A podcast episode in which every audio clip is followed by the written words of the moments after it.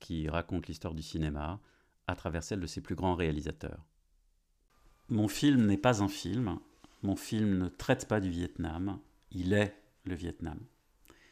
C'est ainsi que Francis Ford Coppola décrit Apocalypse Now lors de la conférence de presse du Festival de Cannes en 1979. Et c'est à cette œuvre, hors norme, singulière, folle, hallucinée, qui a redéfini la grammaire du film de guerre, que le huitième épisode de Réal, l'avant-dernier de notre cycle Coppola, est consacré. Bonjour Pierre. Bonjour Eric. Avant de nous pencher sur le film et son tournage, remontons le fleuve du temps, comme Martin Sheen et son équipage, et intéressons-nous à la genèse de ce chef-d'œuvre. Alors Pierre, nous avions laissé Francis Ford Coppola au sommet de l'Olympe, porté au nu par la critique et le public grâce à la suite du Parrain.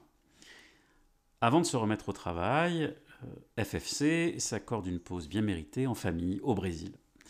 Mais son hyperactivité, en passe de devenir légendaire, reprend vite le dessus. Il reprend les rênes de City, ce magazine dont il avait fait l'acquisition en 1971, et rachète une station de radio locale, KMPX-FM. Mais les sirènes du cinéma sont les plus fortes et Coppola décide de s'atteler à la réécriture du scénario d'une adaptation du roman court de Joseph Conrad, Au cœur des ténèbres, paru en 1899. Alors pourquoi réécriture? Eh bien parce que c'est John Milius, scénariste, réalisateur et script doctor mythique du Nouvel Hollywood, qui en est l'auteur. Milius, c'est Conan le Barbare, c'est Jeremiah Johnson, c'est Les Dents de la Mer, c'est à la poursuite d'Octobre Rouge. Milius, c'est un personnage haut en couleur qui a servi d'inspiration au frère Cohen pour le personnage de Walter Sobchak, interprété par John Goodman dans The Big Lebowski. Et quand, de 1967 à 1969, il s'attelle à l'adaptation de ce livre, il reçoit le soutien d'American Zoetrope. Soutien précieux, car ce n'est pas le premier scénariste à avoir voulu porter Heart of Darkness à l'écran. Avant lui, en effet, Orson Welles avait cherché à le faire, mais il avait dû renoncer devant le refus des studios de le suivre dans un projet jugé trop politique, trop controversé, trop risqué. À la place, il tourna un petit film, mon cher Pierre, du nom de Citizen Kane. Alors, le, refus des studios est prophétique à bien des égards, et on, va, le voir, un peu plus tard dans, le cadre de ce podcast, à quel point euh, euh, ce, film et son tournage euh, laissèrent des traces dans l'histoire du cinéma. Alors, initialement, Coppola ne devait être que le producteur de ce projet. Euh, Milius, dont tu nous parleras un peu plus euh, en détail tout à l'heure, euh, Pierre, en était donc le scénariste, et c'est George Lucas qui devait en assurer la réalisation. Et c'est d'ailleurs Lucas qui avait soufflé à Milius l'idée de transposer l'action du roman en pleine guerre du Vietnam. C'est lui aussi qui avait conclu un premier contrat avec Columbia Pictures pour le développement de ce projet. Mais avec le succès d'American Graffiti, Lucas n'est plus d'humeur à accepter des conditions financières ridicules, oui, oui, vous avez bien entendu, ridicules, proposées par Coppola. Il se déporte donc et s'en va préparer la réalisation d'un petit film de science-fiction dont personne n'entendra parler. En fait, Coppola jette littéralement son dévolu sur ce film dont le titre original était Le soldat psychédélique. Alors FFC reprend le scénario de Milius et en fait une œuvre plus politique, plus directement ancrée dans le Vietnam et plus fidèle au livre de Conrad. Son plan, à vrai dire, était simple. Réaliser ce film, en faire un succès tel qu'il pourra après se consacrer à des films plus personnels dans la lignée des gens de la pluie et de conversations secrètes. Le moins que l'on puisse dire, c'est que les choses ne vont pas du tout, mais alors pas du tout, se passer de la sorte. Apocalypse Now, donc titre inspiré de ce slogan hippie de la fin des années 60, Nirvana Now, était bel et bien un projet risqué. Hollywood en effet considérait le conflit du Vietnam à l'époque comme un sujet tabou. Pierre, tu reviendras tout à l'heure euh, sur ce sous-genre du film de guerre que sont devenus avec le temps les films sur le Vietnam. Mhm. Mais jusqu'à Apocalypse Now, très peu de films avaient apporté ce conflit de front, et selon des termes bien différents de l'œuvre de Coppola. Mais cela n'effraya en aucun cas notre réalisateur. Et six mois à peine après avoir déclaré dans un interview dans le magazine Playboy réalisé après la sortie du parrain qu'il renonçait à la violence, il annonçait à la presse son intention de porter à l'écran la novella de Conrad et présenter Apocalypse Now comme un film qui serait, je cite, effrayant, horrible, encore plus violent que le parrain. Souvent, génie varie donc, et la prédiction de Coppola s'avéra on ne peut plus exact. Alors en réalité, Coppola n'était pas convaincu par le traitement de Milius, car dans la première version du film, le colonel Kurtz apparaissait dès le début du récit et finissait par convaincre Willard, le personnage interprété par Martin Sheen, de le rejoindre dans son royaume et dans son délire. Et la scène finale voyait les deux soldats renégats déverser leurs fusils mitrailleurs contre des hélicoptères américains en charge de les abattre. Coppola jugea le scénario trop proche de la bande dessinée et décide de lui apporter un côté plus réaliste, plus noir, et de le faire coller, comme je viens de le dire, bien plus fidèlement au récit et à l'univers de Conrad. À tel point que le Pentagone refusa catégoriquement d'apporter la moindre aide à ce projet, et il s'aliéna également Milius, qui n'adhéra pas à la vision de Coppola et qui finit par euh, surnommer notre réalisateur le Mussolini de San Francisco. ambiance, ambiance. Alors pour ceux qui n'ont pas eu le bonheur de lire ce chef-d'œuvre absolu qui est au cœur des ténèbres, quelques mots sur ce livre. Alors Au cœur des ténèbres raconte l'histoire largement autobiographique d'un jeune officier de la marine marchande anglaise, Charles Marlowe, chargé par une compagnie belge de rétablir le contact avec Kurtz, directeur d'un comptoir d'ivoire situé au cœur de la jungle africaine, dont on est sans nouvelles depuis plusieurs mois. Marlowe remonte le fleuve Congo, s'enfonce dans les ténèbres et finit par retrouver un Kurtz déshumanisé, plongé dans la folie, devenu le dieu vivant d'une tribu anthropophage. Le fleuve Congo devient le fleuve Nung, imaginaire dans l'œuvre de Coppola. Et dans les deux cas, c'est l'Acheron, le fleuve mythique qui conduit aux enfers. Le périple de Marlowe, celui du Willard dans Apocalypse Now, c'est aussi un peu celui d'Ulysse. Le récit de Conrad plonge ses racines dans la mythologie et c'est peut-être une des raisons pour lesquelles Coppola y fut si sensible. Les correspondances entre le livre et le film sont donc nombreuses, encore plus si l'on considère la guerre du Vietnam comme une espèce de guerre néocoloniale, sentiment renforcé par le passage dans la plantation française dont nous reparlerons avec Pierre. Si nombreuses correspondances d'ailleurs que les derniers mots de Kurtz sont les mêmes dans le film et dans le livre. Récit glaçant sur la violence et l'inhumanité, le roman de Conrad fit date, et je ne résiste pas à l'envie de vous lire ces dernières phrases, car elles capturent à la perfection ce qu'est le film de Coppola. Donc euh, cet extrait se situe à la toute fin, c'est vraiment quasiment la dernière, euh, la dernière ligne la dernière phrase de ce livre. L'horizon était barré par un banc de nuages noirs, et cette eau, qui, comme un chemin tranquille, mène aux confins de la terre, coulait sombre sous un ciel chargé, semblait mener vers le cœur même d'infinies ténèbres.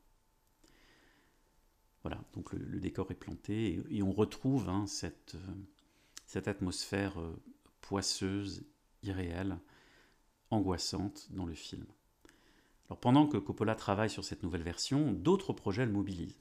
Le magazine City, encore et toujours, un projet d'adaptation de l'opéra de Katsu de Kurt Weill avec Diane Keaton, l'achat d'un vignoble dans la Napa Valley, et j'en passe. Mais en septembre 1975, Coppola se prépare vraiment à filmer Apocalypse Now.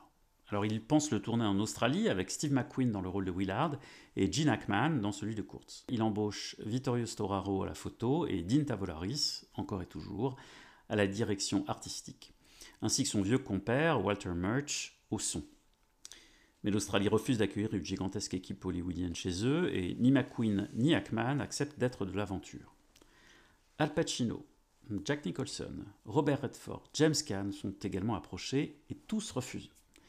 Et c'est finalement aux Philippines, grâce à l'aide du commandant Marcos, que Coppola tournera ce film, avec Marlon Brando dans le rôle de Kurtz, pour lequel Brando prendra un cachet de 4 millions de dollars, prix apparemment insuffisant pour s'assurer que le dit Brando apprenne ses dialogues par cœur. Et au début du mois, Harvey Keitel, découvert par Scorsese dans Main Street, dans celui de Willard. Quant au financement, Coppola espérait dans un premier temps pouvoir financer ce film seul. Il se rend compte qu'il n'y arrivera pas même en prévendant les droits de distribution internationaux. Il convainc alors United Artists de le financer à hauteur de 12 millions de dollars.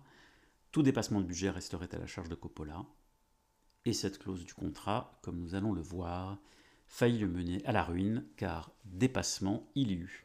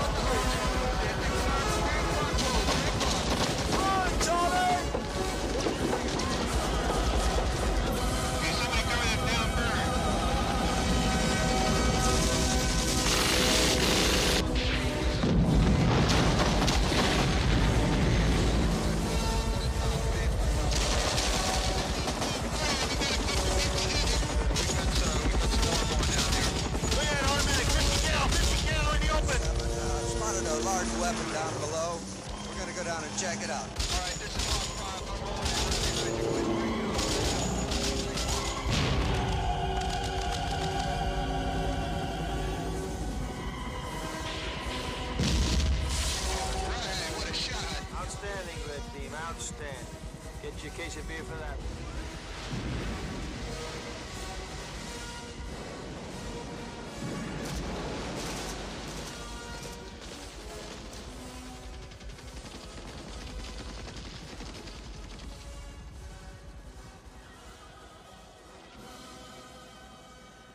Alors Pierre, euh, le tournage d'Apocalypse Now fut dantesque, une vraie descente aux enfers pour Coppola, qui ne s'attendait sans doute pas à ce qu'il devienne un miroir du film lui-même. Tout à Et, fait. et c'est ce, ce documentaire filmé par la femme de Francis Ford Coppola, Heart of Darkness, qui euh, nous plonge dans le, dans le tournage d'Apocalypse Now. Ouais. Euh, si on doit euh, parler de Heart of Darkness, le, documentaire de Coppola, euh, il fait partie très euh, vraisemblablement des tout meilleurs making-of, comme on dit, qui existent. On peut, le, on, peut le, on peut le positionner à côté de, du making-of de Abyss, de le film de James Cameron. On peut également le, positionner à côté de, de Lost in La Mancha, le, tournage maudit de, Terry Gilliam à propos de, Don Quichotte, de Don Quichotte, pardon. Et euh, il se trouve que quand on voit ce documentaire, euh, il est aussi passionnant que le film, tellement il est un miroir en fait euh, du film. Euh, en effet, euh, quand on voit le film Apocalypse Now de, Coppola, on se rend compte à quel point il est très symptomatique euh, de la période à laquelle il est tourné. On est à la fin des années 70. On est bien évidemment euh, dans une période où la guerre de Vietnam est toujours présente euh, dans l'esprit des Américains. Euh, et puis c'est une période un peu folle au niveau de l'utilisation des drogues, au niveau de la musique, au niveau de la contre-culture, au niveau de la contestation politique. Et Coppola semble cristalliser tout ça au moment où il tourne ce film. Euh, et comme tu le disais, c'est un film euh, qui a été euh, budgété pour une dizaine de millions de dollars. Coppola avait trouvé une entente avec Paramount pour que le Parrain A et 2 soit redécoupé en plusieurs épisodes pour les besoins d'une série télé. C'est-à-dire qu'il avait repensé le montage de son film pour en faire une série télé et ce qui lui avait octroyé de l'argent euh, substantiel pour le financement de son film. Et euh, en fait, le, budget va doubler.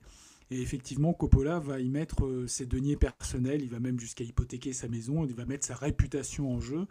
Et euh, donc c'est vraiment le, le qui tout double, c'est euh, soit euh, euh, je gagne tout, soit je perds tout.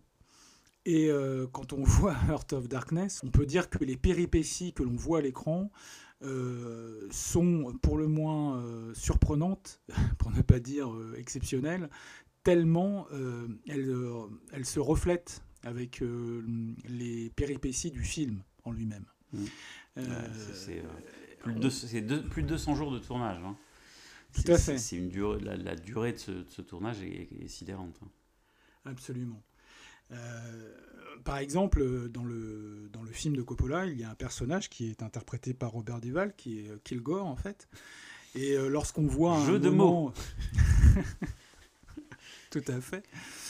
Et lorsqu'on voit un moment dans Heart of Darkness, Coppola perché sur un arbre euh, avec son mégaphone en pleine crise de mégalomanie, euh, contemplant euh, son euh, plateau de tournage euh, comme on contemplerait un champ de bataille euh, juste passé auparavant au napalm pour pouvoir faire du surf, eh bien, euh, on se dit que effectivement, euh, ce, à ce moment-là, Coppola est un, est un personnage miroir de- du, du personnage incarné par, euh, par, par Robert Duval. Ah oui, et, et Et- mi- miroir, miroir si, si je peux me permettre, qui, qui est en fait à, double, à double niveau, puisque Coppola se filme lui-même dans le film en train de filmer le film.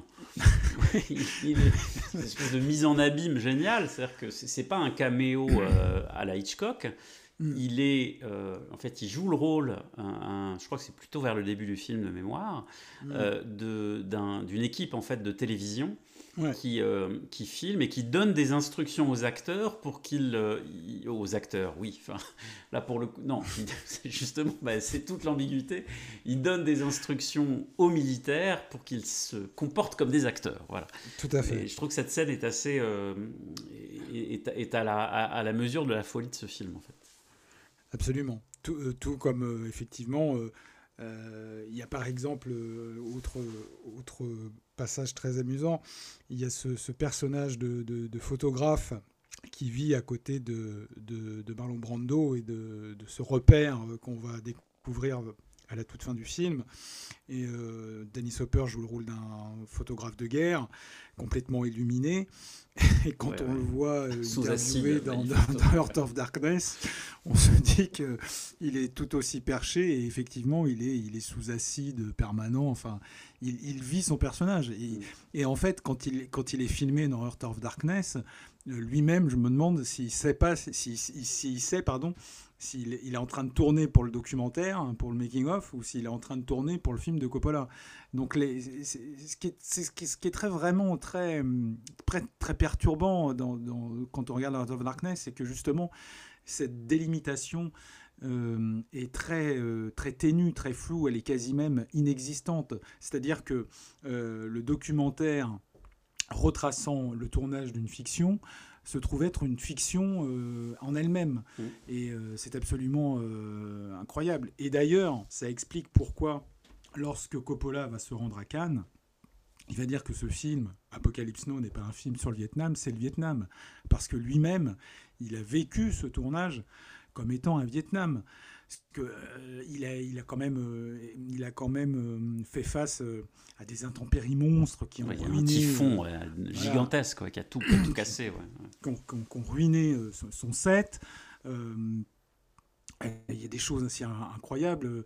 On peut parler de, de ces hélicoptères que, comme tu le disais, Marcos lui prête pour les besoins de son film, à la condition expresse qu'il fallait les rendre le soir même, tous les jours, avec les peintures d'origine, euh, alors que pour le tournage, il était obligé de peindre ces hélicoptères euh, aux couleurs de l'armée américaine. Enfin, c'est quelque chose de- de- d'absolument euh, ubuesque. Ouais, parce que Marcos s'en servait pour aller mater des rebelles communistes. Enfin, voilà, Autre enfin- mise en abîme, hein, voilà, c'est-à-dire que le, le- le réel et la fiction en permanence se, se nourrissent, s'entrechoquent et, euh, et brouillent, les, et brouillent les, frontières en fait. hein. Absolument, absolument. Et, tout, et tout est de, est de ce pendant-là. Et euh, quand, on, quand on voit le, le- film, en fait, euh, on en parlera avec euh, les films, les, films américains tournés sur le Vietnam à cette, à cette période-là et sur les quelques années qui vont suivre. Mais on peut citer par exemple, alors si, si Michael Cimino a fait un voyage au bout de l'enfer, on peut dire que Coppola, lui, il a fait son voyage au bout de la folie. Et euh, c'est ça que retrace Apocalypse Now c'est le voyage au bout de la folie d'un homme. Marlon Brando devient fou. Il est fou, il est incontrôlable. Et Willard, à la fin, euh, eh bien, quelque part, il, le devient aussi. Et euh, lorsqu'on voit Heart of Darkness, c'est voyage au bout de la folie créatrice d'un réalisateur qui devient complètement hors sol, en fait, Euh, qui est euh, effectivement dépassé par son œuvre et qui se prend pour un démiurge euh, absolu. Et c'est hallucinant. Il faut, il faut voir ce documentaire pour se rendre compte que c'est un Coppola qui, qui est transfiguré, qui est transformé et, qui est symptomatique de cette époque. Et je crois que le film et le documentaire, intrinsèquement liés tous les deux, sont représentatifs d'une époque absolument folle, d'une d'une époque de, toutes les outrances. Et, pour ça, c'est un témoignage euh, quand même inestimable euh, d'un pan euh, de la culture cinématographique américaine telle qu'elle l'est à cette époque-là. Oui, et d'ailleurs, euh, le- un, autre élément qui va dans, dans ce sens, euh, c'est la première scène. Euh, lorsque Willard est dans sa chambre d'hôtel Mm. et euh, lui-même euh, est à la frontière entre la folie et la raison. Et C'est- une scène qui a été faite de, de multiples fois, qui je crois a été faite sur plusieurs jours, et effectivement, Coppola a poussé à bout Martin Sheen, puisqu'on voit qu'il qu'il lui dit de, de- de penser à sa femme qu'il n'a pas vue depuis, euh, plusieurs, euh, depuis plusieurs jours, je crois, de plusieurs, depuis plusieurs semaines. Il faut savoir que Martin Sheen euh, venait de, de sortir euh, d'une crise cardiaque. Enfin, c'est phénoménal. Oui, et il, il casse un miroir. Mm. Les, ses mains sont en sang et il, il est tellement habité par son personnage et euh, par sa performance qu'il ne se rend même pas compte de ce qu'il a fait. Et euh, c'est l'équipe de tournage qui est obligée d'interrompre euh, le, le- le plan pour, euh, pour le soigner et pour faire en Mm. sorte que euh, ses mains soient préservées. Enfin, c'est Mm. c'est une expérience limite. Quoi. Tout ce film est une une expérience ex- limite. Oui, c'est tout à fait ça. C'est une expérience limite et extrême. Et effectivement, ce plan-là, c'est-à-dire que le, plan monté dans le film, c'est euh, bien le son de, Martin Sheen que vous voyez lorsque celui-ci, effectivement, euh, est dans une espèce de, de transe psychédélique avant qu'il ne se fracasse le poing sur ce miroir. Donc c'est pour ça que, que, que Apocalypse Now, pour moi, est un est un parangon euh, d'un cinéma euh, tel qu'on ne pourrait plus le faire aujourd'hui, en fait. Euh, il y a bien évidemment Co- Coppola fait partie d'une tradition et avec les acteurs bien évidemment avec lesquels il a tourné comme De Niro et Pacino de l'acteur studio il y a cette tradition du on- n'est pas dans le rôle on est le rôle eh bien en fait je crois que c'est une, une formule que tous euh, au sein de, ce tournage ont pris pour, pour, pour eux, à leur compte, vraiment, au pied de la lettre. C'est-à-dire que hum, ce film est le Vietnam euh, et, euh, et- les gens qui ont fait ce film sont habités corps et âme. Enfin, et c'est pour ça que quand on le voit encore aujourd'hui, on se dit que c'est absolument extraordinaire de, de- de- véracité, d'implication de, toutes parts, que ce soit au niveau artistique, technique. C'est quelque chose qu'on ne reverra plus jamais. Plus jamais. Non, les scènes, euh, les, scènes s'enchaînent euh, euh, et, sont tout aussi saisissantes visuellement. Elles, elles, elles parlent du Vietnam, mais elles transcendent le Vietnam. Euh, elles, elles font de ce film un film de guerre, mais c'est autre chose qu'un film de guerre aussi. Euh, c'est une œuvre tout à fait singulière. Et c'est peut-être d'ailleurs pour ça, euh, Pierre, que euh, lorsque l'on parle d'Apocalypse Now, on ne parle pas d'un film, mais on parle, à vrai dire, de trois films. Mm. Puisqu'il y a trois versions officielles de, ce, de ce film depuis, depuis sa sortie. Et est-ce que tu peux nous, nous en parler un peu? Parce que je pense qu'elles elles, elles sont... Elles révèlent quelque chose euh, de, l'état d'esprit de Coppola, de son souci de la perfection et également de, la difficulté de mettre un point final à cette histoire.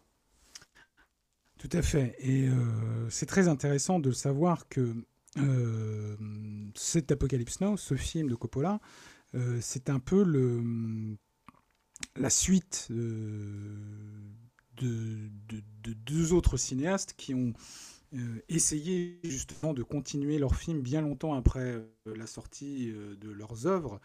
Euh, on peut évidemment citer le, compagnon d'armes de, Coppola qui est George Lucas avec les multiples retouches faites sur Star Wars. Mais on peut également citer Ridley Scott et Blade Runner, qui aussi a connu un nombre euh, certain, euh, je crois trois de mémoire, de visions différentes et de versions remontées pour atteindre une espèce de, perfection, ou en tout cas pour se rapprocher au plus près de la vision initiale de, Ridley Scott. Et puis surtout, euh, Apocalypse Now va annoncer le très récent travail effectué de, Coppola sur le troisième parrain dont on a parlé lors du dernier podcast. Donc ça fait partie effectivement de ces réalisateurs qui retouchent euh, films parce qu'ils pensent que euh, la vision euh, qu'ils avaient initialement n'était pas la plus proche euh, lorsque le, film original est sorti. Il y a deux écoles. Il y a des, gens qui pensent que quand un film est livré au public, il, fait partie d'eux maintenant, et, donc c'est ce souvenir-là qu'ils garderont. Et le voir justement transformé par leur créateur peut apporter euh, des controverses et des questionnements. Et Lucas, par exemple, n'a pas été euh, épargné par ça. Euh, pour, pour, pour, pour aborder ces, ces trois versions de Apocalypse Now de Coppola, je vais citer un autre réalisateur qui n'est autre que David Lynch. Lynch dit quand un film est fini, on ne doit plus s'en approcher. Changer un détail aura des répercussions partout et l'ensemble peut s'effondrer. Dans Apocalypse Now, les scènes supplémentaires, à mon avis, ont endommagé le film. Et si on me demande mon avis, je ne suis pas loin de rejoindre la pensée de, David Lynch euh, sur ce film. Euh, Il y a donc trois versions euh, qui existent de ce film. La première étant bien évidemment celle de 1979 que Coppola présente à Cannes. Et d'ailleurs, quand il présente le film à Cannes, il le présente lui-même comme un work in progress, ce qui veut bien dire ce, que ça veut dire. C'est-à-dire que pour lui, le film n'est pas terminé, le film n'est pas fini. Euh, c'est un film qui a été projeté euh, dans cette première version sans générique de début et sans générique de fin. C'est aussi incroyable que ça. Euh, et d'ailleurs, ça sera la version qui sera projetée en salle à l'époque. Euh, et puis, donc, il va y revenir euh, sur un premier montage qui date de 2001 et qui s'appelle donc Apocalypse Now Redux. Et euh, cette nouvelle version fait très exactement 3 heures et 15 minutes. Et bon, il, y a des quelques, quelques ajouts, beaucoup d'ajouts qui ont trait justement à Kilgore, qui est joué par Robert Duval. Mais l'ajout le plus important, en dehors euh, de la fameuse séquence des, séquence des bunnies, qui elle va être euh, enlevée euh, dans la version suivante, c'est cette, cette, séquence de la plantation française, dite de la plantation française. Et il faut savoir que à l'époque, Coppola avait pensé pour le rôle du mari à Lino Ventura. Et Lino Ventura a dit, euh, voilà, s'est rétracté au dernier moment en disant qu'il voulait pas faire le film, qu'il se sentait pas euh, jouer dans ce film, euh, façon un peu polie de dire qu'en fait il avait les miquettes de prendre l'avion euh, jusqu'aux Philippines et que en fait si- s'il venait c'était euh, euh, par train. Donc euh, effectivement ça fait un peu loin euh, Paris les Philippines en train et, et la production escales. ouais. voilà. Et la production n'était pas vraiment prête à ce que euh, on, on attende Ventura. Voilà. Donc ça, c'est pour l'anecdote. Et alors, moi, je, ne sais pas ce que tu en penses, euh, Eric, mais je trouve que cette euh, séquence de la plantation, qui est très très longue, hein, pour situer, c'est une séquence où Willard et son équipe arrivent, comme euh, l'indique cette séquence, aux abords d'une plantation euh, française. Il, est invité à, dîner. Et puis, euh, il y a une longue discussion, de longues diatribes qui s'en suivent, avec un discours très politique. Mais je trouve que, en fait, cette, implantation, c'est le cas de le dire, de cette implantation de cette séquence de la plantation, me semble déconnectée du reste du film, tellement, euh, déjà formellement, je trouve que le, elle est complètement différente, en fait. Et euh, on en parlait euh, avant le, début de ce podcast hors antenne, comme on dit. Mais je trouve que, en fait, on, comprend la note d'intention de, Coppola, qui est de, rendre hommage quelque part à, un cinéma qu'il a nourri, euh, au même titre que tous ses petits camarades du Nouvel Hollywood. C'est la nouvelle vague française. Euh, mais je trouve que ça ne, ça ne matche pas, ça ne fonctionne pas avec l'am- l'ambiance générale du film. Euh, c'est comme s'il y avait une, greffe contre nature. Comme tu le dis, on comprend la note d'intention euh, de Coppola, on voit bien ce qu'il souhaite faire, euh, on comprend quelque part la, la contextualisation qu'opère Coppola euh, en, faisant parler ses personnages sur euh, l'histoire du Vietnam, sur le statut des, euh, des populations autochtones, sur le rôle de l'Occident euh, dans ces pays, mais, mais euh, ça casse tellement le rythme que je, trouve que ça alourdit finalement le récit sans, sans forcément apporter quelque chose de fondamentalement nouveau. Et, et je, je pense qu'on peut comprendre pourquoi Coppola a souhaité garder cette séquence, que ce soit dans le, la version Redux que euh, dans le Final Cut, mais Mm. euh, bon, c'est presque une espèce de figure de style euh, en soi qui, qui tient plus du court métrage inséré dans, dans un long métrage que d'une séquence complémentaire qui épouse le reste du film, je trouve en tout cas. Je- Ouais, et qui, qui, euh, qui appuierait euh, la dramaturgie euh, sur un point qui n'aurait pas été évoqué dans le film. Et ce qui est très étonnant, c'est que quand on lit les propos de Coppola sur le pourquoi il a voulu modifier son film à deux reprises, euh, on comprend pas bien parce qu'en fait, dans ses propos, euh, eh ben, en fait, euh, on se rend compte que tout ce qu'il avait envie de dire et de montrer à travers Apocalypse Now était déjà là dès le départ. Euh, il, dit, il dit les choses suivantes. Il dit Mon but avec Apocalypse Now Redux est de présenter une expérience plus riche, plus ample, plus texturée du film, qui, comme l'original à l'époque, donne au spectateur la sensation de ce que fut le Vietnam, c'est-à-dire l'immédiateté, l'insanité, la griserie, l'horreur, la sensualité et le dilemme moral de la guerre la plus surréaliste et la plus cauchemardesque de l'Amérique. Qu'une culture puisse mentir sur ce qui se passe en temps de guerre, que des êtres humains soient brutalisés, torturés, mutilés et tués, et que tout cela soit présenté comme moral, voilà ce qui m'horrifie. Et donc, les propos, euh, eh bien, on se demande euh, en quoi, justement, cette euh, séquence de la plantation apporte de l'eau à ce moulin, puisque, en fait, tout ce que décrit Coppola dans ses quelques propos était déjà présent dans le film original. Ouais, on le Enfin, Je voit. sais pas ce que tu en penses. Oui, mais- oui, je- je- je- ça, ne- ça ne fait qu'appuyer quelque chose qui, qui, qui est, bon, voilà, je- qui, qui est plus de l'ordre de l'artifice, effectivement, mais bon, ça, ça, fait, ça fait partie d'une d'une des boucles euh, de, de ce, de ce film. euh, on peut, on peut s'en passer, je pense que ça, ça ne...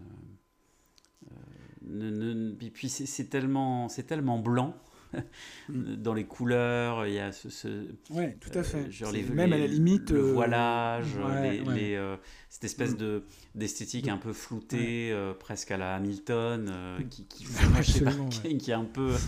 J'ai l'impression de voir des espèces de chutes du Emmanuel, quoi. Ouais, c'est ça, c'est ça. c'est- Ou sur le fond, autant que sur la forme, je, je- je trouve que c'est une, c'est une anomalie, en fait. Enfin, je trouve, sur ce, ce montage. Et donc, effectivement, le troisième montage que va faire Coppola, qui est donc ce Final Cut que tu as évoqué, euh, bah, il le fera quelques années plus tard, en 2019. Et euh, là, il va couper euh, quelques, quelques séquences, puisque le, le Redux faisait 3h15, et au final, ce, Final Cut fera euh, très exactement 183 minutes, donc 3h03. Euh, donc il va couper une dizaine de,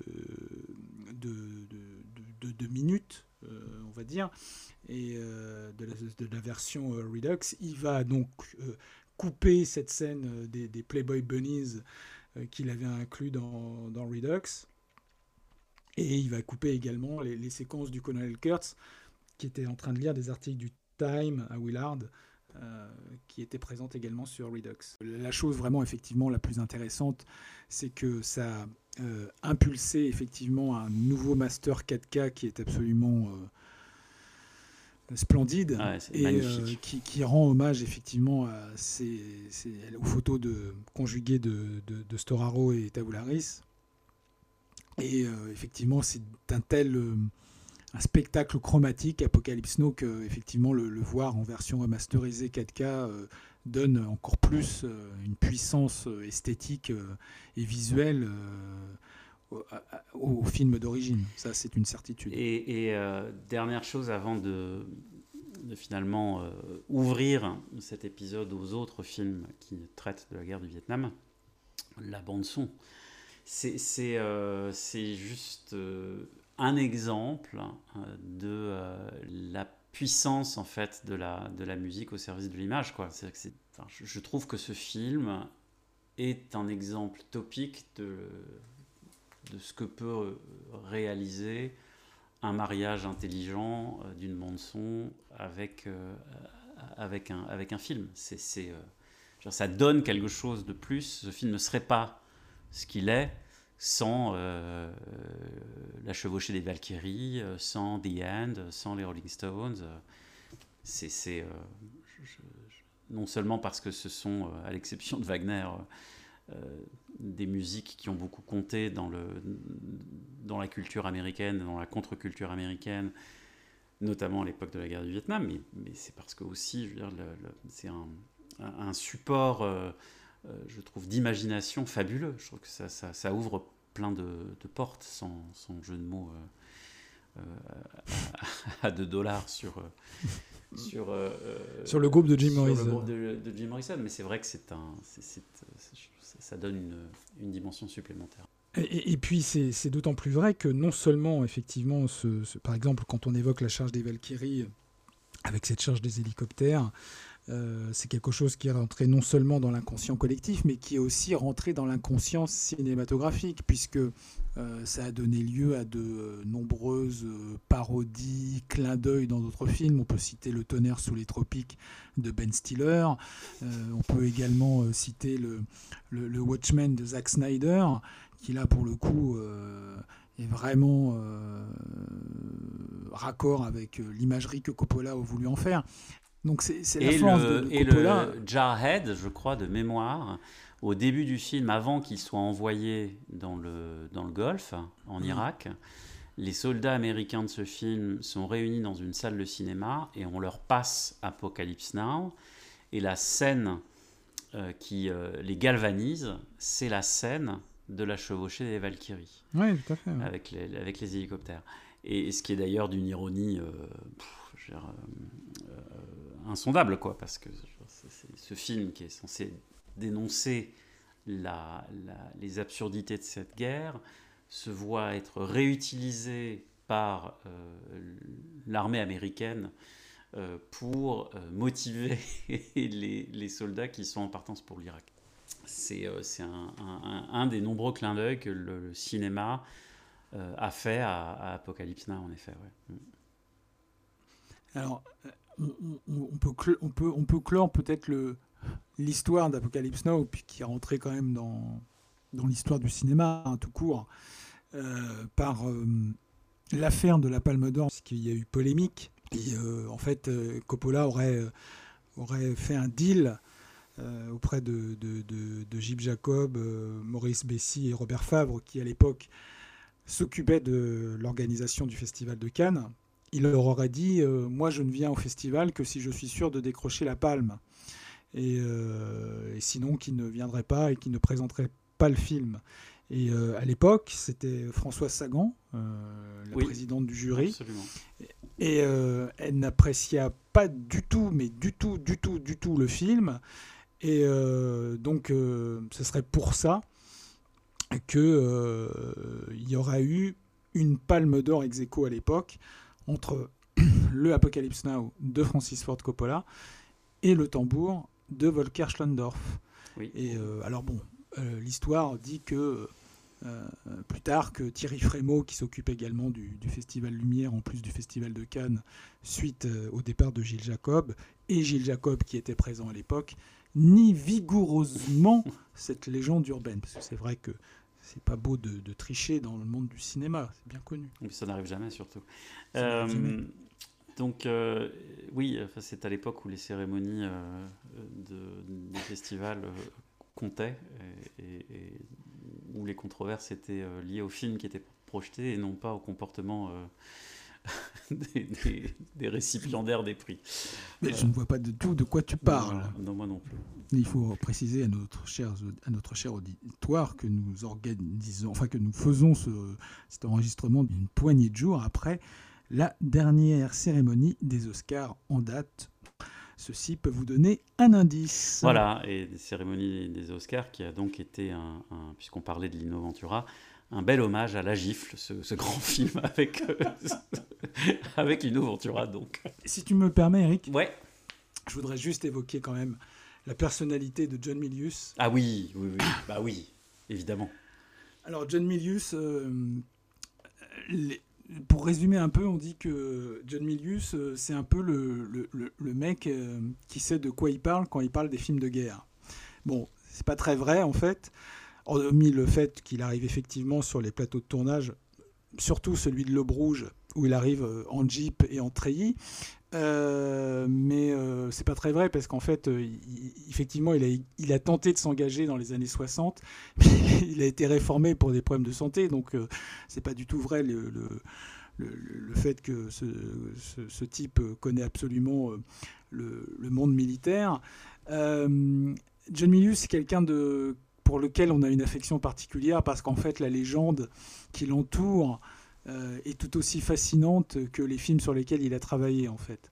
Euh, effectivement, tu disais qu'il avait euh, collaboré tout à l'heure aux Dents de la Mer et euh, à, la poursuite d'Octobre Rouge, mais il faut savoir qu'il n'a jamais été crédité au générique. Jamais. ouais. Mm. Et effectivement, quand on voit les dents de la mer, il y a cette fameuse séquence euh, du personnage de Quint, euh, qui est le commandant euh, de ce chalutier sur lequel se trouvent Roy Scheider et Richard Dreyfus, et qui évoque le drame d'un bateau de guerre qui s'appelle l'Indianapolis. Et effectivement, quand on entend ce monologue, eh bien, on ne se dit qu'une chose, c'est qu'effectivement, il n'a pu être écrit qu'écrit par John Milius. Donc John Milius, effectivement, il a, il a travaillé sur beaucoup de films.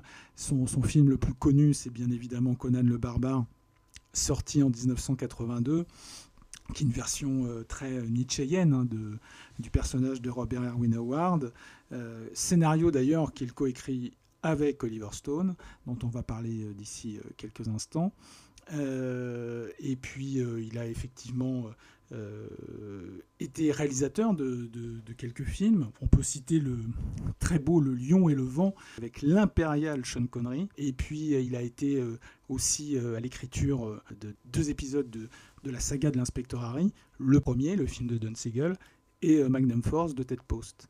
Et je pense qu'il était bon de parler de John Milius, qui se décrit lui-même comme un anarchiste zen. En tout cas, euh, euh, si, si, euh, si les frères Cohen ont, ont raison, euh, Oui, voilà. Si vous voulez savoir, qui, voilà, si vous voulez, oui, tout à fait. Voilà. Mais si vous voulez savoir effectivement qui est euh, John Milius, elle- euh, il faut donc revoir ce chef-d'œuvre des frères Cohen qui est The Big Lebowski et d'examiner le personnage incarné par John Goodman. C'est tout à fait lui, paraît-il. Donc euh, voilà. Donc John, euh, euh, euh, surfeur, fasciné par des armes à feu, et se déclarant comme le défenseur des valeurs traditionnelles et romantiques révolutionnaires. Voilà, donc ça vous pose le personnage, et donc voilà, c'était un clin d'œil à John Milius, qui quand même est, partie inhérente de ce film qui est Apocalypse Now.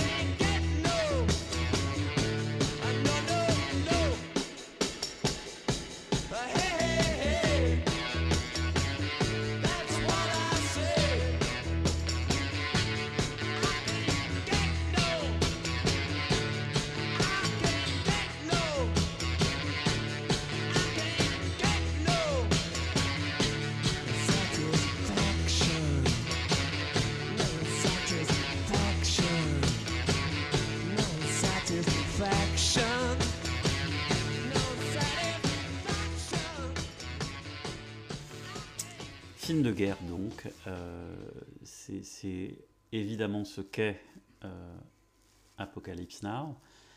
Euh, et il nous a semblé intéressant de d'essayer de vous donner à voir ce que signifie dans l'histoire du cinéma américain ce sous-genre du film de guerre qu'est le film sur le Vietnam. Euh, alors je crois que le premier film euh, sur le Vietnam qui est sorti, c'est un film de 68 je crois, enfin, de la toute fin des années 60, produit et co-réalisé par le, le cow-boy euh, numéro 1 de d'Hollywood, John Wayne. Un Euh, film que tu as beaucoup, beaucoup apprécié, je crois. alors, c'est un film que je n'avais pas vu euh, jusqu'à la préparation euh, de, ce, de cet épisode de Réal. Puisqu'il est cité dans, tous les livres euh, sur euh, l'histoire du cinéma américain comme étant le premier film sur le, conflit du Vietnam, euh, je, par curiosité, je l'ai loué. Je n'ai pas été déçu. Cette espèce de, de, euh, sponsorisée par l'armée américaine à, la gloire de la mission civilisatrice des, Marines et des Bérets Verts, qui en fait se battent contre des, euh, des, des diables euh, sans foi ni loi que sont les Viet Cong, et qui euh, finalement sont le seul espoir de ce pays. C'est édifiant, c'est d'un racisme patenté, c'est pompier, enfin, c'est c'est du- c'est d'une nullité insondable, c'est une, une bouse intersidérale. Quoi. Voilà. Tu veux dire que ce film de Ray Kellogg, co-réalisateur avec John Wayne, euh, ne vaut pas un paquet de céréales ouh, ça, ça- ça vaudrait une entrée dans l'os à moelle. Euh, non, non, mais oui, oui, c'est- absolument, c'est pas regardable. Enfin, moi, je l'ai regardé par euh, conscience euh, professionnelle, mais c'est juste, c'est difficile. hein. On a envie de leur demander pourquoi, pourquoi. Oui. Mais voilà, mais je crois qu'en plus, c'est un film qui a extrêmement bien marché. hein. Voilà. C'est- ça, ça a généré des profits records, je crois, à l'époque. Enfin, tout le monde allait le voir. Enfin, c'est- ça n'a pas du tout marché à New York et à Los Angeles, mais euh, dans, dans la Bible Belt et euh, dans Ah le oui. Midwest, c'est un film qui a, qui a déplacé les foules. Et, et donc le reste des films sur le, sur le conflit du Vietnam est quand même à rebours de cette espèce de... de de, de- oui voilà de- de- de- des troncs euh, odorants Euh, et, et je, je te, je te propose que, que, mon cher père tu, tu nous en parles et que tu nous fasses Mm. un peu une espèce comme ça de, de survol euh, synthétique sur, sur, tous ces, sur tous ces films qui, qui ont, qui ont tous marqué finalement hein. Ouais, ouais, puis ce qu'il y a de, très surprenant, et c'est une des forces du cinéma américain, qui nous l'avait déjà montré par exemple avec Les Hommes du Président et le scandale du Watergate, c'est qu'il y a très peu de latence en termes de temporalité entre le moment où le fait historique se passe et le moment où le, question, le, cinéma le questionne, ce fait historique. Et, euh, parce que vraiment, le, premier gros, gros, gros morceau euh, euh, de cette exploration de la conscience américaine, et euh, face à ce conflit, c'est bien évidemment le voyage au bout de l'enfer, The Deer Hunter de Michael Cimino, qui euh, sort trois ans avant le Apocalypse Now de, de Coppola en 1976. Alors, euh, bah, ce film est un, est un chef-d'œuvre aussi, hein, du même tonneau que Apocalypse Now et que des quelques autres films dont nous allons parler. c'est un immense film c'est un immense film C'est un très, c'est un très très très très très grand film qui est euh, découpé en trois temps. Euh, un premier temps où euh, c'est, on peut dire, euh, l'avant-guerre du Vietnam, c'est-à-dire une bande d'amis, donc qui est constituée, on va le rappeler, de Robert De Niro, John Cazale, euh, John Savage et Christopher Walken. Il y a Meryl Streep également, qui est le personnage féminin central de ce film. Donc ça donne lieu à une scène de mariage absolument magnifique. Et puis il y a une partie centrale qui est donc euh, euh, celle où ils partent euh, au Vietnam et qui, sur l'ensemble du, film qui dure très longtemps, hein, c'est un film qui dure, je crois, de mémoire plus de, de, de trois heures, et euh, paradoxalement la partie la plus courte, mais elle a une, une signification dramaturgique très importante. Et puis il y a effectivement cette troisième et dernière partie qui est celui de retour au bercail, un retour aux États-Unis, donc avec euh, euh, des gens qui sont euh, des personnages qui sont complètement hantés parce qu'ils ont vécu, qui sont complètement désenchantés, jusqu'à bien évidemment cette euh, séquence qui restera là aussi dans Oh les là du ouais. cinéma, où euh, Robert De Niro va retourner euh, chercher Christopher Walken, qui est le seul euh, de ses compagnons qui est resté là-bas et qui passe euh, sa, sa vie, on va dire, à jouer à la roulette russe. Ouais, ouais, Euh, puisque euh, il a vécu aussi un trauma pendant la guerre du Vietnam, puisqu'on a joué à la roulette russe avec lui, et donc euh, bah, comme une espèce de, de hantise permanente et de, de- de cauchemar qui n'en finit pas, il, il va jouer sa vie tous les soirs en jouant à la roulette russe, jusqu'à ce que Robert De Niro le, le, le voit, et il va jouer à la roulette avec lui pour essayer de le raisonner et de le ramener euh, au bercail. Voilà, on n'en dit pas plus pour ceux qui n'auraient pas vu Ouais, ce chef-d'œuvre, c'est un film. mais, mais c'est un film euh, phénoménal et qui est, euh, qui est vraiment euh, puissamment humain, comme on dit. Non, c'est un. Enfin, voilà, il- c'est obligatoire. C'est obligatoire. Il faut voir ce film. C'est un, c'est un, c'est un chef-d'œuvre absolu. Tout à fait. Puis, euh, bah, trois ans plus tard, autre euh, façon d'envisager le, Vietnam, Rambo, le First Blood de, Ted Kotcheff, qui euh, est lui aussi un très grand film, je trouve, qui, sous le couvert d'une série B d'action qui est, comme on dit, redoutablement efficace, euh, dit beaucoup de choses sur le retour des soldats américains euh, aux États-Unis et la façon dont ils ont été perçus comme étant ceux qui ont perdu la guerre et donc qui euh, ont été dénigrés et qui ont été jugés comme incompétents à pouvoir gagner une guerre contre les Vietnamiens. Et il y a cette phrase qui, je trouve, résume plus que tout autre le, rapport euh, des conscrits euh, américains à- avec ce conflit. C'est c'est pas ma guerre. Et, euh, ça, je pense que c'est voilà, tout est dit dans cette dans cette phrase que hurle John Rambo à un moment euh, du film. Et, euh, et le, le- discours final qui a lieu euh, dans cette euh, station-service euh, assiégée euh, par les forces de police de là où est euh, John Rambo à ce moment-là et le retour euh, du colonel Trotman euh, qui l'a entraîné et euh, qui va entamer un dialogue avec lui. Et, et- et ce monologue de Stallone est, est également euh, très viscéral, très prenant.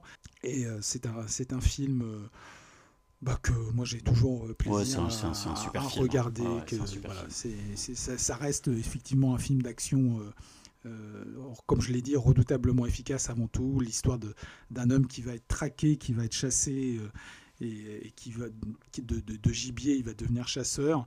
Mais euh, effectivement, en creux, ça, ça dit plein de choses sur, euh, sur le retour des soldats américains euh, du Vietnam vers, vers leur pays. Regardez le Rambo 1, mais les, les autres.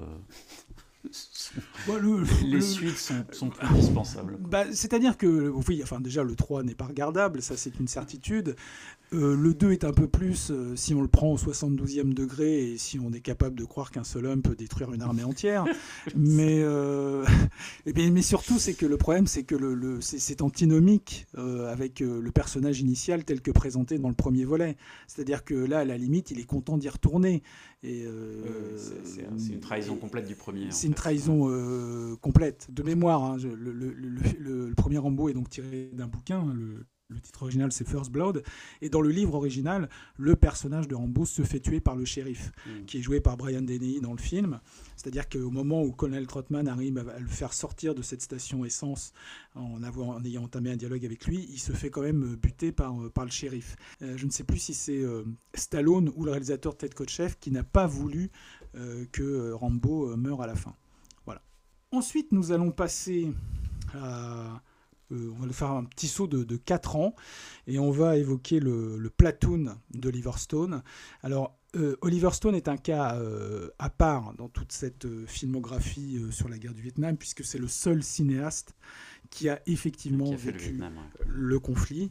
Mm. Et d'ailleurs, euh, lorsqu'il présente euh, Platoon en 1986, il avait euh, évoqué justement le, le Apocalypse Now de, de, Coppola en disant que ce film était remarquable, mais qui n'était en rien un film euh, véritablement sur le Vietnam tel qu'il l'avait vécu lui, et euh, que ça restait quelque chose de un très très grand film, un très grand film euh, mystique sur la folie, etc., mais qui n'était pas proche de la véracité historique. Et il se trouve qu'effectivement, Oliver Stone, lui, qui a vécu le, le, conflit, euh, donc avec Platoon, fait quelque chose d'assez d'un film vraiment témoignage de, du conflit tel qu'il était, et surtout, il, montre vraiment, euh, euh, on va dire, l'horreur, mais vraiment brute, viscérale et, complètement frontale du conflit. Il y a des choses, il y a des, scènes qui sont extrêmement dures à regarder. Et, euh, et, on se rend compte également, au même titre que Coppola, même si Coppola s'est fait de façon plus fantasmée, plus imagée, on va dire, on se rend compte vraiment euh, de la folie et de la terreur euh, que, cette guerre était euh, pour euh, les, belligérants et des, deux côtés. Ce qui est très intéressant de, noter dans, Platoon, c'est qu'il y a une espèce d'animosité entre les deux acteurs principaux de ce film, qui, rappelons-le, sont incarnés par Tom Béranger et Willem Dafoe. Au même titre qu'il y aura une animosité qui sera aussi montrée dans le Casualties of War, le outrage de Coppola, entre Michael J. Fox et euh, Sean Penn. Sean Penn, pour des raisons euh, qui ne sont pas les mêmes, bien évidemment, et qui sont peut-être plus exacerbées du côté de, de, de- de Palma. Mais euh, en fait, je- je- ce, que, ce que Stone veut montrer, au- au-delà effectivement de l'horreur graphique euh, de ce conflit, c'est que en fait, il a euh, fragmenté euh, les États-Unis et, et l'Américain moyen. Euh, et il a fragmenté les soldats américains, il a fragmenté euh, la population américaine, et c'est ça, en creux, que Stone montre d'une façon euh, plus documentariste, si on peut, peut dire ça comme ça, que, que les autres films de fiction qui ont, qui ont montré la guerre du Vietnam. Et donc, oui Eric, je pense que Oui, non, je voulais juste dire que, puisque tu parles de cet aspect documentaire, je, je peux vous recommander également euh, Fog- The Fog of War, qui est un, documentaire sur la guerre du Vietnam qui est, euh, qui est absolument remarquable. Voilà, c'était ma petite contribution à, à cette histoire des, films sur, sur la guerre du Vietnam. Et donc, euh, oui, effectivement, comme je, le disais, Platoon, c'est le premier volet d'une trilogie euh, vietnamienne de, de Stone, puisqu'il sera suivi en 1989, donc trois ans plus tard, du Né un 4 juillet, qui est là aussi l'histoire vraie euh, d'un retour d'un Américain au Vietnam qui est campé par un Tom Cruise exceptionnel. Ouais, Ça fait partie d'un de ses plus grands rôles.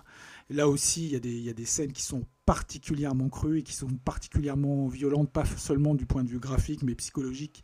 Je me rappelle du, dialogue entre le, personnage de Cruz et ses parents lorsqu'il revient de la guerre du Vietnam. Euh, donc c'est un film euh, incroyable puisque en fait, euh, au début du film, Cruz, le personnage joué par Cruz, est quelqu'un qui est très patriote au début du film.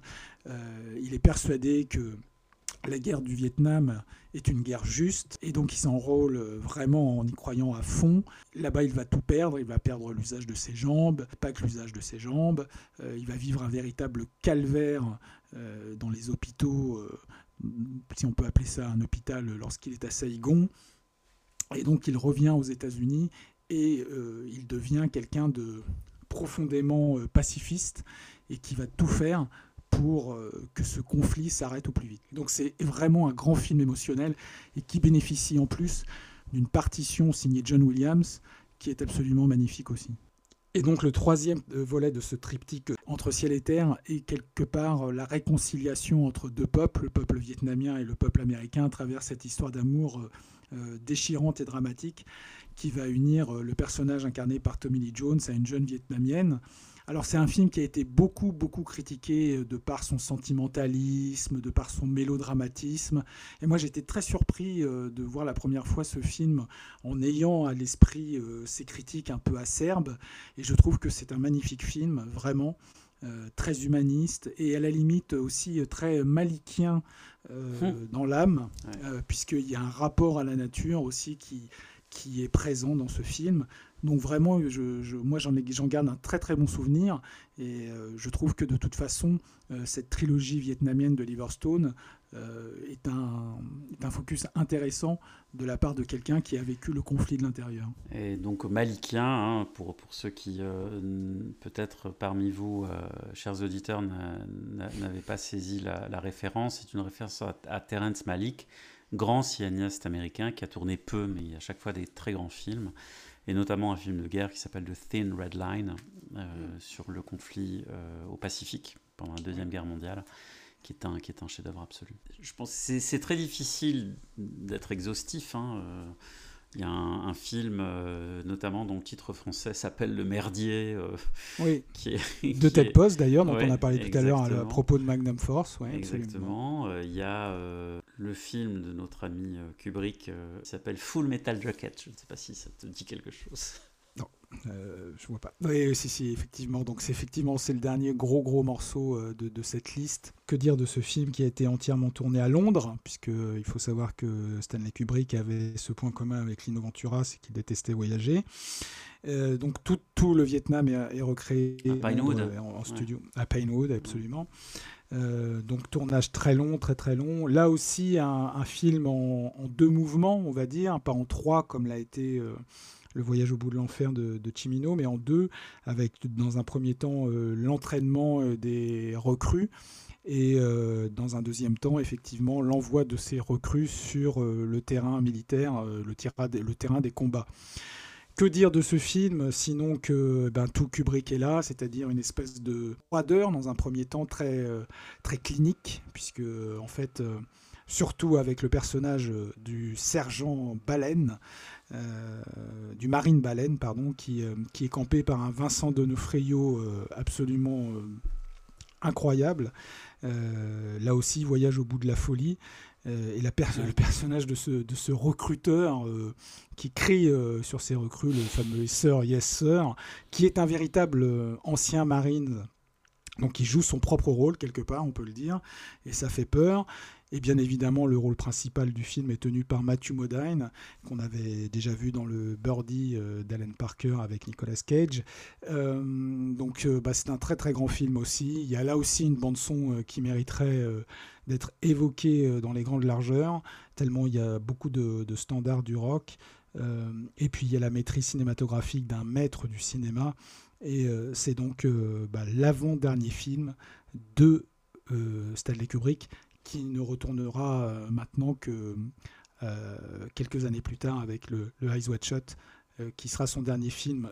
Euh, Et, et- et- et pour évoquer un peu plus Full Metal Jacket sans évoquer le film, mais pour évoquer un peu la personnalité de Kubrick qui en dit long, je me rappelle à l'époque de la sortie du film une interview qui avait été achetée à l'époque par Starfix, qui est un de mes, un de mes journaux de, on va le dire, ma bible au niveau euh, des critiques cinéma.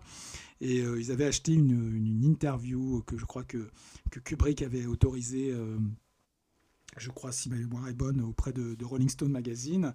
Et en fait, bah, l'article commence, le journaliste arrive dans le fameux manoir de, de Stanley Kubrick, et puis on le fait rentrer dans un bureau, on le fait asseoir, on va dire, voilà, Monsieur Kubrick va arriver, il va répondre à vos questions.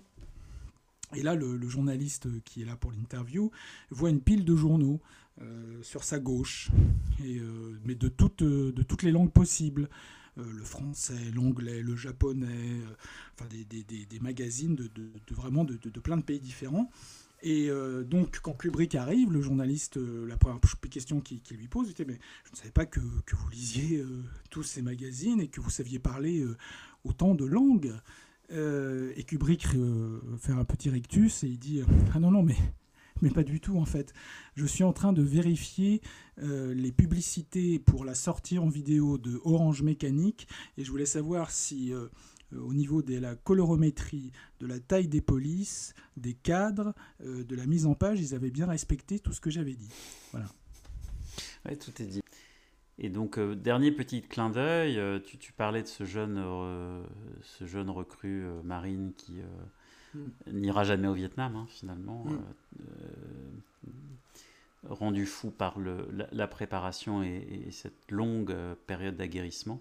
Et D'aliénation et mentale. d'aliénation mentale hein, qui précède le- l'envoi des troupes au sol au Vietnam, eh bien cet acteur, euh, eh vous le retrouverez dans, euh, euh, un des spin-offs de Law and Order, et où il joue le rôle d'une espèce d'autiste Asperger qui dénoue toutes les enquêtes, et puis après, il a joué un Wilson Fisk absolument magistral dans la mini-série Marvel Daredevil qui est disponible sur Netflix. Et on peut également citer le fait qu'il incarnait Orson Welles dans le film Ed Wood de Tim Burton au moment où il tourne Citizen Kane, un film qui nous euh, est cher, euh, mon cher Eric. Oui, tout à fait.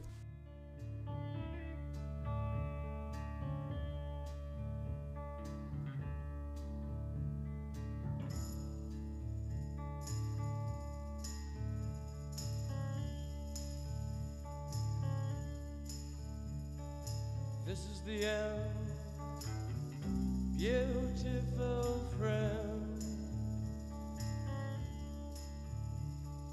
This is the end,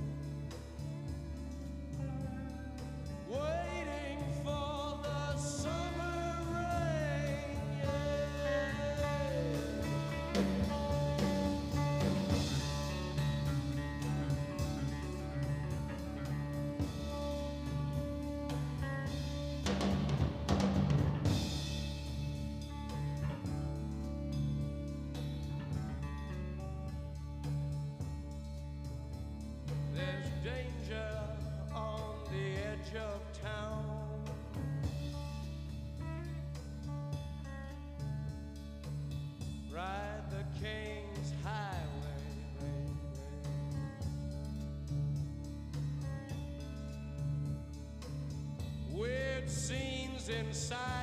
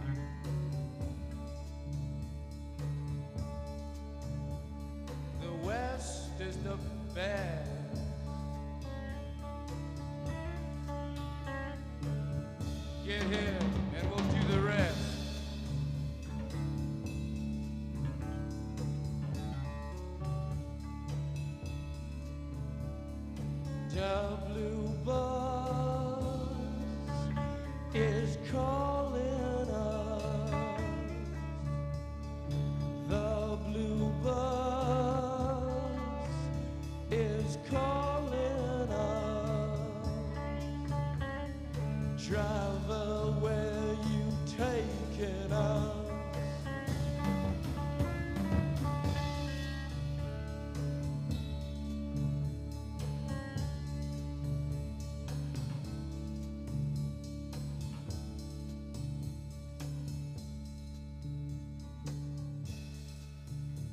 The killer awoke before dawn.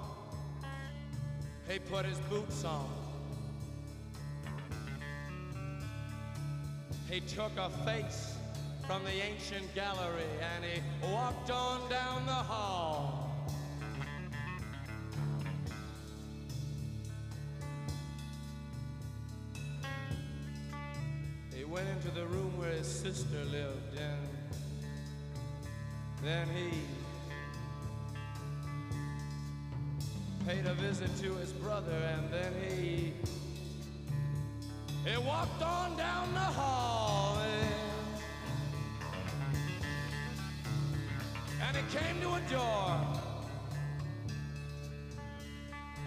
Inside.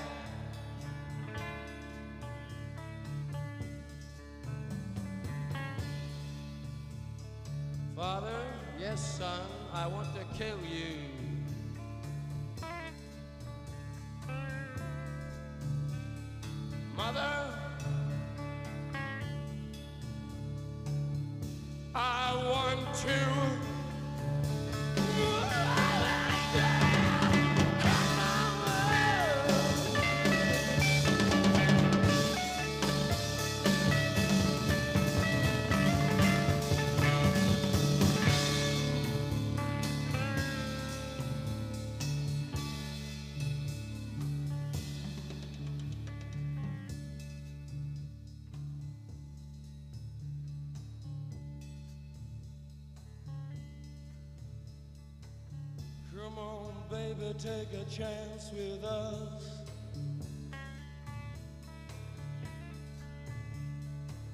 Come on, baby, take a chance with us.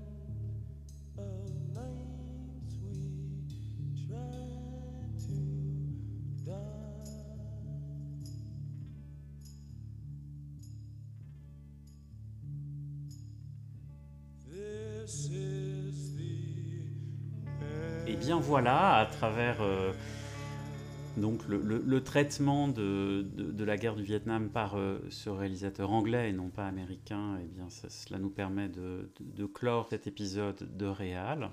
Donc le dernier épisode de notre cycle Coppola sera euh, consacré au Coppola des années 80.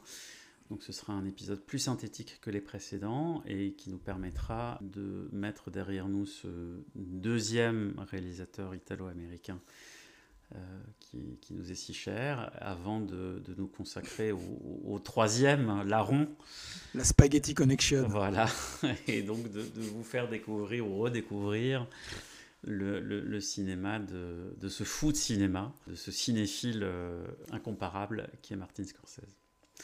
Un grand merci Pierre. De rien, Eric. Merci de nous avoir plaisir. partagé comme toujours. Euh, un grand merci à tous. Je vais euh, donc me résoudre à faire ce que je n'ai pas fait jusqu'à présent, c'est vous inciter euh, à vous abonner, à liker, à noter le- les podcasts de Réel s'il vous plaise, d'en parler. à- Diffuser en masse auprès de vos amis, voilà, de votre exactement. famille, nombreuse. Euh, si, si vous ne l'aimez pas, conseillez-le à vos ennemis. Si vous l'aimez, conseillez-le à vos amis. Mais conseillez-le. C'est important. On on souhaite que ce podcast soit, soit diffusé le plus largement possible. Et donc, merci d'avance à tous pour votre soutien. Donc, un, un grand merci. À très très vite. Et au revoir, Pierre. Au revoir, Eric. À bientôt. C'était Réal, un podcast préparé, produit et présenté par Eric Fichelson et Pierre Jacquet. Habillage sonore et visuel, Alexandre Kra.